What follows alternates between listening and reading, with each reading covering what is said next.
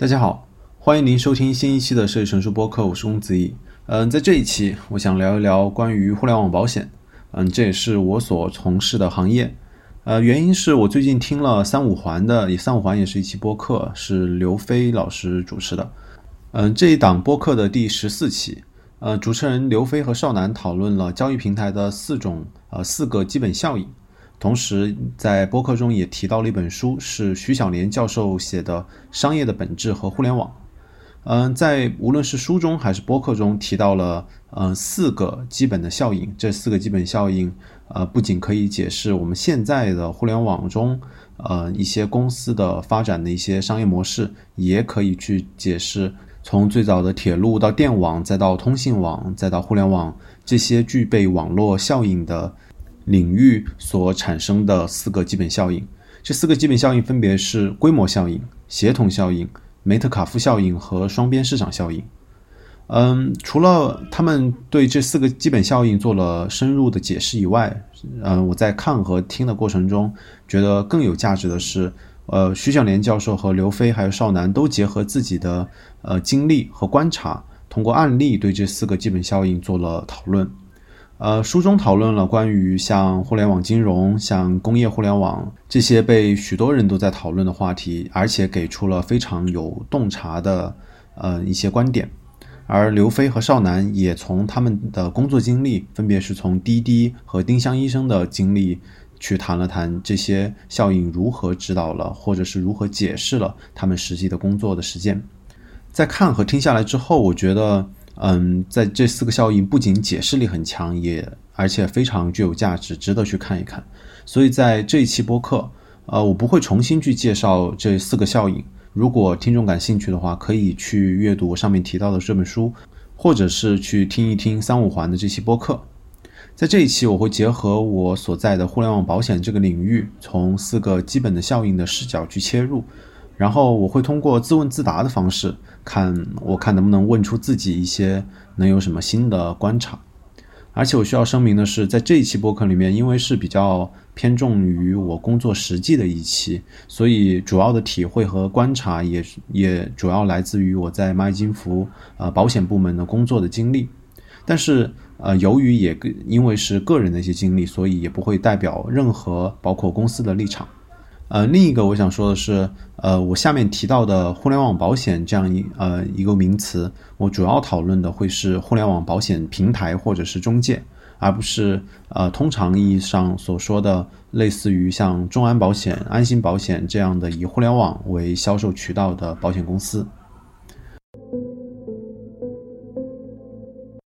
呃，那首先其实是规模效应和协作效应。嗯，这两个效应我不想在这里去做讨论，因为互联网本身就已经，嗯，它存在着放大和协作的效果，所以在互联网保险平台和中介自然也是存在这样的啊效应的，所以这两个效应我觉得不需要过多的讨论。那么首先第一个问题就是，互联网保险中介存在梅特卡夫效应吗？我觉得这个问题并不难回答，肯定是没有的。嗯，去解释梅特卡夫效应，也就是说。互联网公司的价值和其中的网络节点数成正比，并且指数上升。那价值公式就是 V，V 就是这个价值等于 K，K 可能就是一个常量，比如说单次沟通的所产生的价值，乘以 N 的平方，N 代表用户量。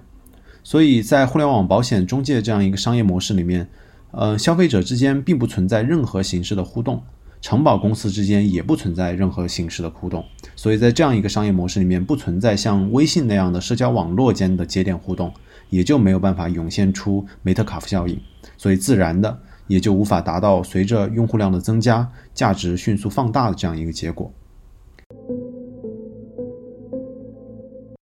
呃，第一个问题解释完了，第二个问题是，那互联网保险中介存在双边市场效应吗？那要去解释双边市场效应，自然也要用到交易平台这样双边市场的一个价值的公式，也就是 V 等于 K 乘以 M 乘以 N。V 还是这样一个交易市场的价值，K 是一个常量，在这里通常是平台的交易的佣金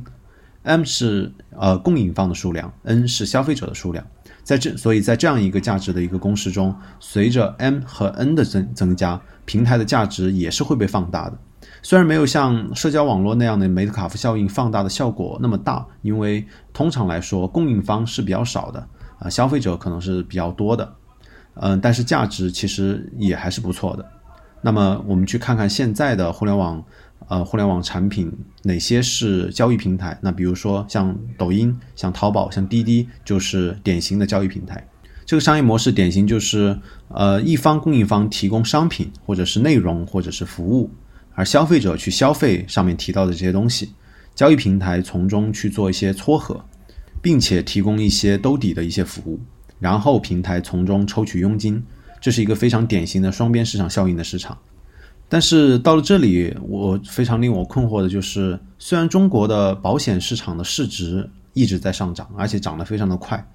而且民众的居民的保险意识，特别是年轻人的保险意识也在迅速的上升，但是好像中国并不存在很大的保险中介的一个平台。比如说今年上市，今年年初上市的还做的还不错的惠泽保险。也不过就是几十亿人民币的市值，而对标的像上面提到的，不管是滴滴还是淘宝这样的平台，都是几千亿的市值，那其实都根本不在一个数量级上。那这是为什么呢？嗯，这个问题我后面再做讨论。那其实回答我上面提到的第二个问题，呃的答案就是，互联网保险中介是存在双边市场效应的。但是还是比较微弱，微弱的表征好像看起来就是，无论是消费者还是保险的供给者，都好像没有非常多的在这样一个交易平台这样一个模式上去做去做交易。那么我想问的第三个问题就是，互联网保险的合适的商业模式是怎么样的？或者说，互联网或者说这样第一个问题，互联网保险中介平台的平台模式是可能的吗？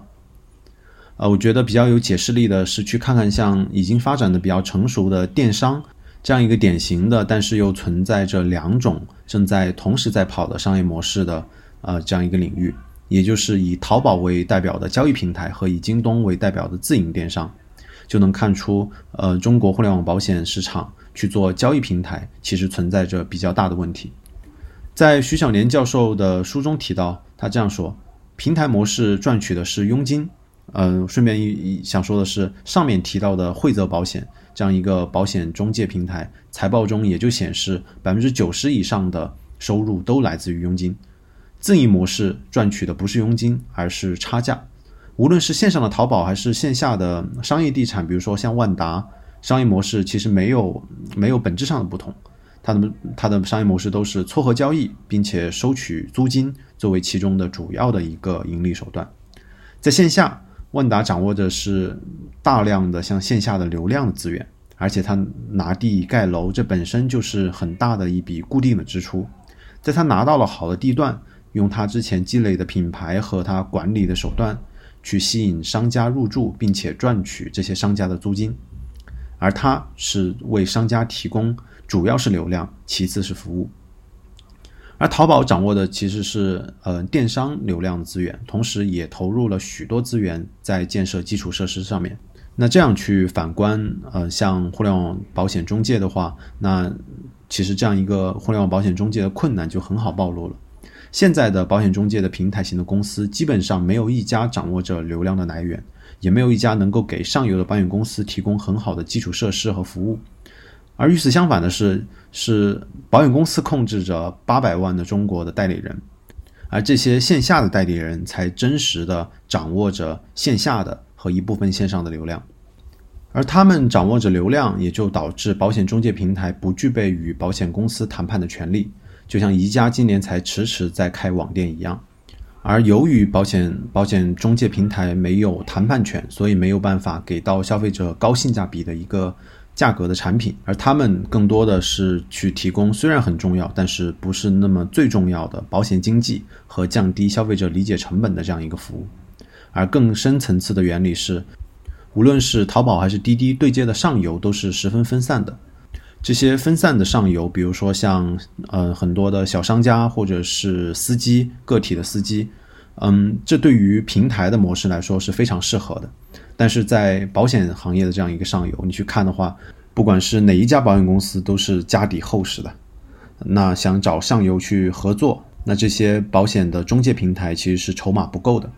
这也是。嗯，中国的互联网保险中介的模式，要想去做中间方去收取收取租金和佣金，很难做大的一个原因。嗯，我觉得第三个问题这样就应该解释清楚了。那么第四个问题就是，既然平台模式这么难做，呃，那互联网保险的自营模式，也就类似于像京东这样一个模式，是可行的吗？同样类比一下自营的电商，徐小莲教授这样去介绍自营的电商。他说，相对于交易平台，电商的优势在于供应链和物流管理。它为消费者筛选厂家和产品，严格控制产品品质，确保及时和准确的配送。代价是减少了用户之间的互动，牺牲了梅特卡夫效应和双边市场效应，因而降低了电商网络的理论价值。而我的结论是，这可能是互联网保险模式短期来看比较行得通的路。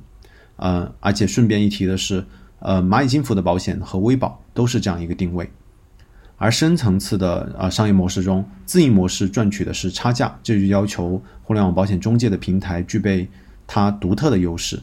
就比如说像京东和苏宁掌握了它呃自建的物流和供应链和商家筛选和品控一样，这同样是互联网保险公司需要着重发力的一个地方。那类比过来就是，呃，自营的。保险中介应该发力保险产品的，比如说类似于 C to M 的设计，它的核保、承保和保全、核核赔的能力，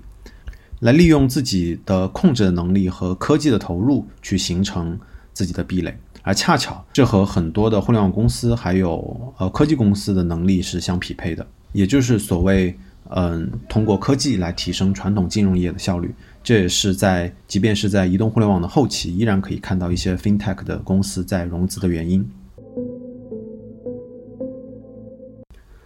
那么，既然通过推导，互联网保险的自营模式是更加可能的方向，那么最后一个问题，也就是第五个问题，就是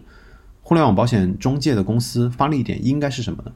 我觉得主要是以下四点，这四点分别是：第一点，认清这个是大玩家的游戏；第二点。去选择自营模式。第三点，提升产品的性价比。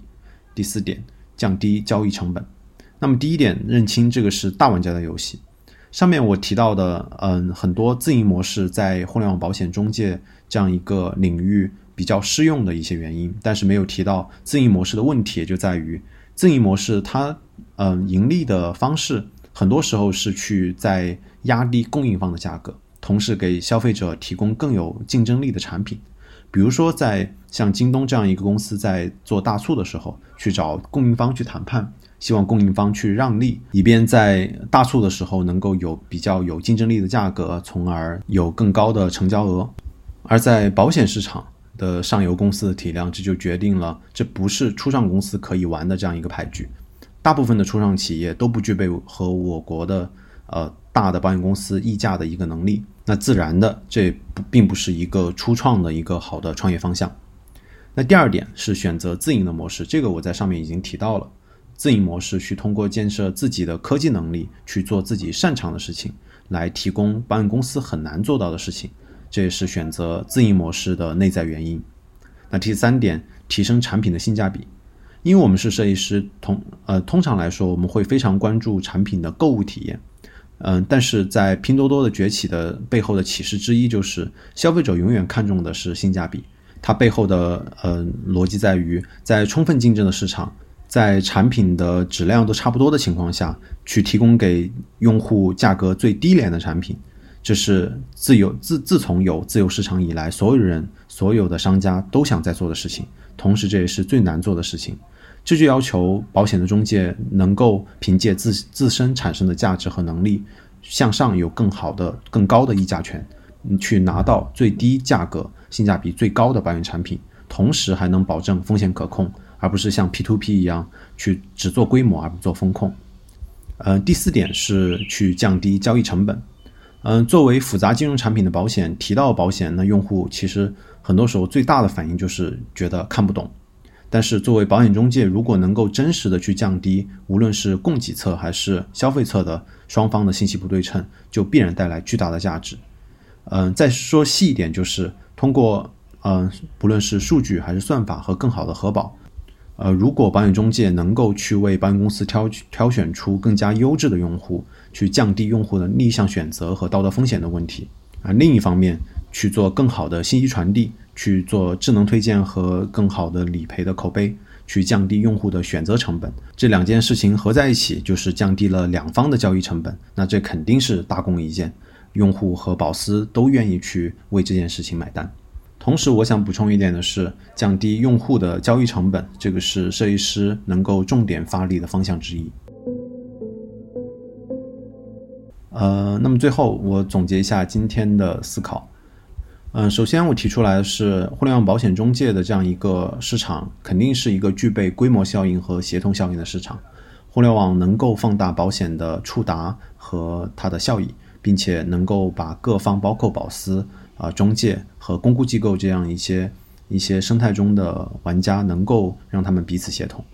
但是，呃，互联网保险中介不不具备梅特卡夫效应，也就是不具备用户间互动所产生出来的非常大的一个价值。啊，同时双边市场效应也很难做。这其中的主要原因是保险中介很少有能够向上议价的能力，而且市场中缺乏分散的上游的供应的个体。这就导致搭建平台是尤其的困难。嗯，互联网保险中介的发力点，我提出是分别是四个，这四个分别是：呃，认清这是大玩家的游戏，选择自营模式，提升产品的性价比和降低交易成本。而且据我观察，这也是蚂蚁金服和微保正在做的事情。我也很想看一看往后的战况到底是怎么样子的。呃，那么今天的讨论就到这里。在未来，我希望我会去结合更多的我工作的经历，去讨论更多的切实的问题。比如说这些问题，去来延伸今天的思考。比如说复杂金融产品，比如说像保险，它发展线下是必要的吗？或者说代理人和经纪人的模式在未来是什么样子的呢？或者另外一个问题，利用人工智能的自动承保和去中介化的这样一个保险的模式是可能的吗？或者还有这样一个问题？如何去做自营产品的平台治理，这些都是非常值得讨论和思考的问题。我也推荐您去听一听我上面提到的三五环这期播客，或者是去看一看徐小年教授的《商业的本质和互联网》这本书，还有他书中多次提到的平台革命。呃，如果你想加群讨论，你可以添加设计陈述小助手的微信号，嗯，微信号就是这几个字的拼音首字母。呃，我们下期再见。